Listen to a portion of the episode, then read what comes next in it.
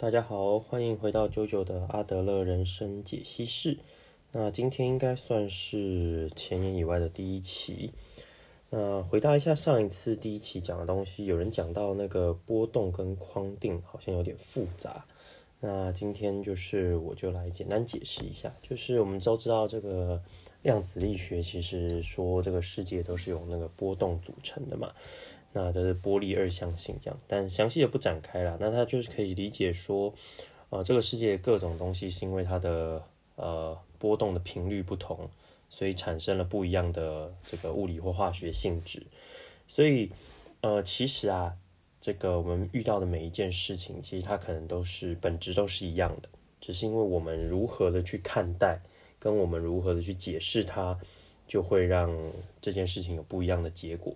举例来说，就是上一次有讲到那个早上迟到出门嘛，那其实呃最近这个台股也是这个涨跌，然后就是蛮大的。那大家可能看到这个涨啊，台积电一直涨，他就会说这个台积电接到了什么 Intel 订单啊，接到了什么汽汽车订单，然后结果过了几天以后，这个 Intel 又把它撤单，大家就会说哦，因为撤单所以股价下跌。可是如果仔细去分析，就会发现。那些股票涨跌啊，好像跟这些消息其实不一定是有直接关联的。那这些就是我们自己把用脑袋去把它框起来一个可能的关联，而导致的我们对它的解释。那其实说实在啊，人是蛮需要这一种就是解释感的。怎么说呢？呃，不知道大家有没有这个经验呢？如果今天把一堆东西，呃，就是没有任何整理的就摆在桌上，那可能看了就会很烦躁。然后今天你发现哦，这个假如说很多书不一样种类的书，如果你把它一本一本的归位到书架上，哎，那那过程好像只要给定它一个标签，然后把它放到那个位置，好像就会觉得说，哎，事情解决了不少。所以啊，其实把东西赋予意义并且归类，是对我们人非常重要的一个这个呃需求吧，可以这样讲。那所以同时也可以推荐大家另外两本书，它其实是一个系列啊，就是我自己还蛮喜欢的，它是叫做《史上最强的哲学入门》，它有一个第一本叫做《西方哲学》，第二本是《东方哲学》。那这两本其实呃都有在讲一些我们呃认知的世界，哲学家是怎么去看这个世界的，甚至于说东方哲学如何去理解这个世界的本质。那有兴趣都可以去拿来看一下，我觉得他写的很有趣，他用一个那个。刃牙的那个必杀技的那个方式来写刃牙的那个这个漫画，就是是要争夺最强。那每一个人都会有自己的必杀技，或者是自己修炼的一些武术，然后他们都会在一个擂台，然后去比赛谁是最强的。好，那回来到阿德勒心理学，所以呃，阿德勒心理学说，我们要去追求的应该不是过去的原因，不是这件事情发生的原因，而是现在的目的，就是我们。呃，现在是想要走向什么样的未来？那我们就应该会有什么样的行为？所以其实啊，这一个东西对于那时候的心理学的。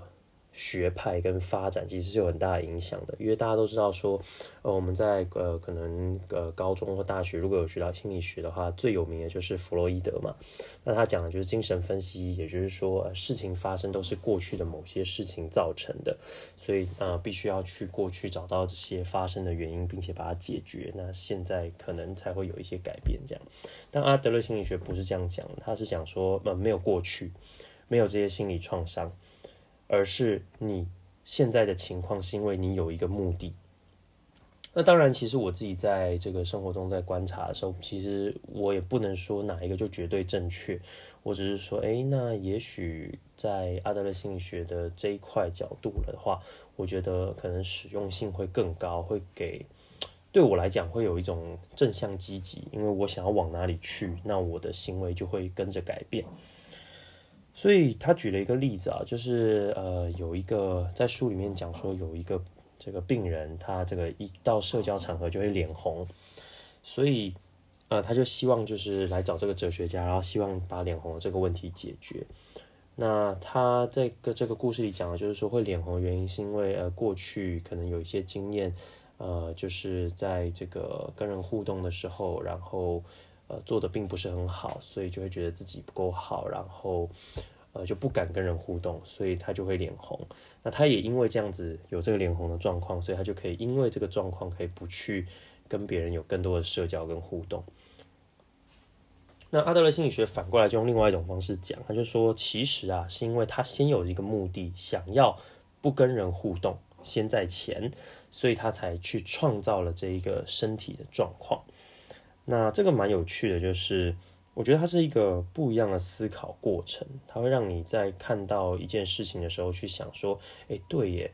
呃，到底假如说我们以前这个国中、高中的时候都会说。诶，我们到底是因为呃晚上真的很忙，所以没有把作业写完，还是因为我们就是不想写作业，所以晚上搞了很多事情让自己很忙？这其实是不同角度解释。但我觉得阿德勒心理学有趣的地方就是，如果你用这个目的论去解释，也就是说，因为我不想要写作业，所以我呃去做很多其他的事情。这样子的话，其实你可以改变的幅度就很大，因为你只要不做其他事情，你就可以真正把这件事情做完。假如说把作业写完。那所以啊，他也就是说，哎，其实我们如果真正要克服一些困难的话，那我们真的想要做，那我们的身体状态就会调整，让我们可以去变成那样。所以我觉得这一个心理学很棒的地方，就是说它不是用过去的经验来决定自我，而是用我们赋予这些经验的意义来决定，就是现在的我们想要走到哪里，然后为我们的过去赋予了什么意义，让我们往前走。所以我觉得这一个会让呃很多人在这个面对事情的时候有更多的一种呃勇气吧。所以其实阿德勒心理学又叫勇气心理学，就是这样子。那他会告诉你说，如果你想要达到某件事，想要做到某件事，那你就去改变自己现在的状态，或者是你就是呃赋予现在发生的事情特别意义，你就可以达到那样的状况。那我最近也看到一个中国大陆在在这个 B 站上，就哔哩哔哩上面啊，有一个很有趣的一个呃 UP 主，他叫做半佛，然后他有讲到一个网络抑郁症，他有讲到说现在中国大陆他们这个网络抑郁症的这个状况越来越严重了，好像进入了一个呃网络抑郁症年代。那这个起源呢，就是有一些明星跟网红啊，他们可能做了一些这个坏事以后被人骂的时候，然后就把这个抑郁症搬出来当挡箭牌，就说：“哎，我有抑郁症啊，所以我会哎做很多这种可能不是很能控制的。”那他就解释，他就有去分析说为什么会有这种呃网络抑郁症的状况。他说有一个很有趣的东西，是抑郁症这个名词啊，读起来很有这种。优雅的歇斯底里的一种格调的感觉。那他想，他就问说：“哎，你去想一下啊，这个如果今天抑郁症它不叫抑郁症，它叫做白癜风的话，那你是不是觉得这个这个生活的沉重感就扑面而来？那如果今天它叫这个什么这个刚烈的话，就是生活不止扑上来了，它还乱来。OK，所以他就说，其实这个抑郁症啊，这个念起来很有这个很高的一个。”格调跟质感的时候，大家就会去玩梗，对，就去玩它这样子。所以他说，中国大陆的这个很多年轻人就会开始有这样子的呃网络抑郁的状况。那呃，这个其实在这个生活中或职场里，他们也获得了很多好处。怎么说呢？因为这个在网络抑郁症，如果你有抑郁的话，这个大家就不好说你什么，因为大家是真的这个呃做了什么，然后你真的发生什么事，那他们就觉得他们要负起责任。那其实这就会。呃，对他们来讲有很大的一个呃压力，所以他们就不会，即使看了觉得很怪，他们也不会去说些什么。对，所以就有这样的状况。那我就想到说，哎，连接回这个阿德勒心理学，也就是讲，就是他们有一个目的，他们想要从呃这个网络抑郁症里面得到一些，呃，他可能想要从生活里面得到一些好处，所以就让自己展现一个网络抑郁症的感觉，那他就可以获得比较好多的好处。那他还有讲到一个例子啦，我觉得这个梳理也蛮不错的。他就讲到说，哎，人呐其实是会捏造愤怒的情绪。那其实人的情绪，很多时候我们说，哦，我们被情绪控制了，我们没有办法控制自己。但其实很多时候不是这样。还有说，你们不知道大家有没有这样的经历，就是小时候这个妈妈这个正在骂你，就是说学校怎么搞这些事，或者是考不好，结果一接起电话，哦，老师啊，然后就瞬间就变成一个很和蔼可亲，然后。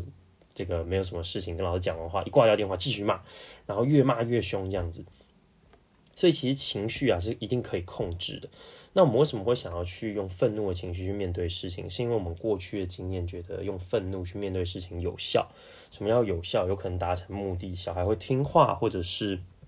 呃可以解决我们遇到的问题。例如说，这个当服务生把咖啡倒在我们身上的时候，我们生气，他们好像就会怕，然后就会赔偿我们。所以我们有了一个目的，就是想要别人呃赔偿，或者是这个解决我们的问题，所以我们就会用生气的方式去解决，去去发泄我们的情绪，这样子。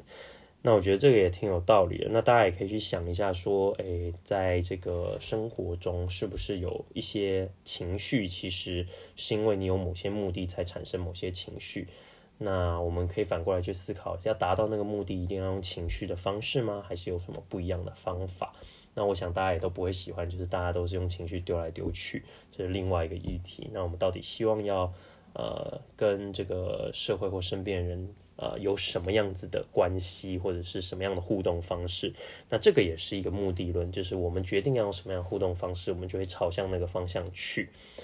那我觉得这也是一个呃值得大家思考的。那我们今天大概先聊到这边，然后呃希望这些这个过程就是可以让大家更了解自己的情绪跟阿德勒心理学。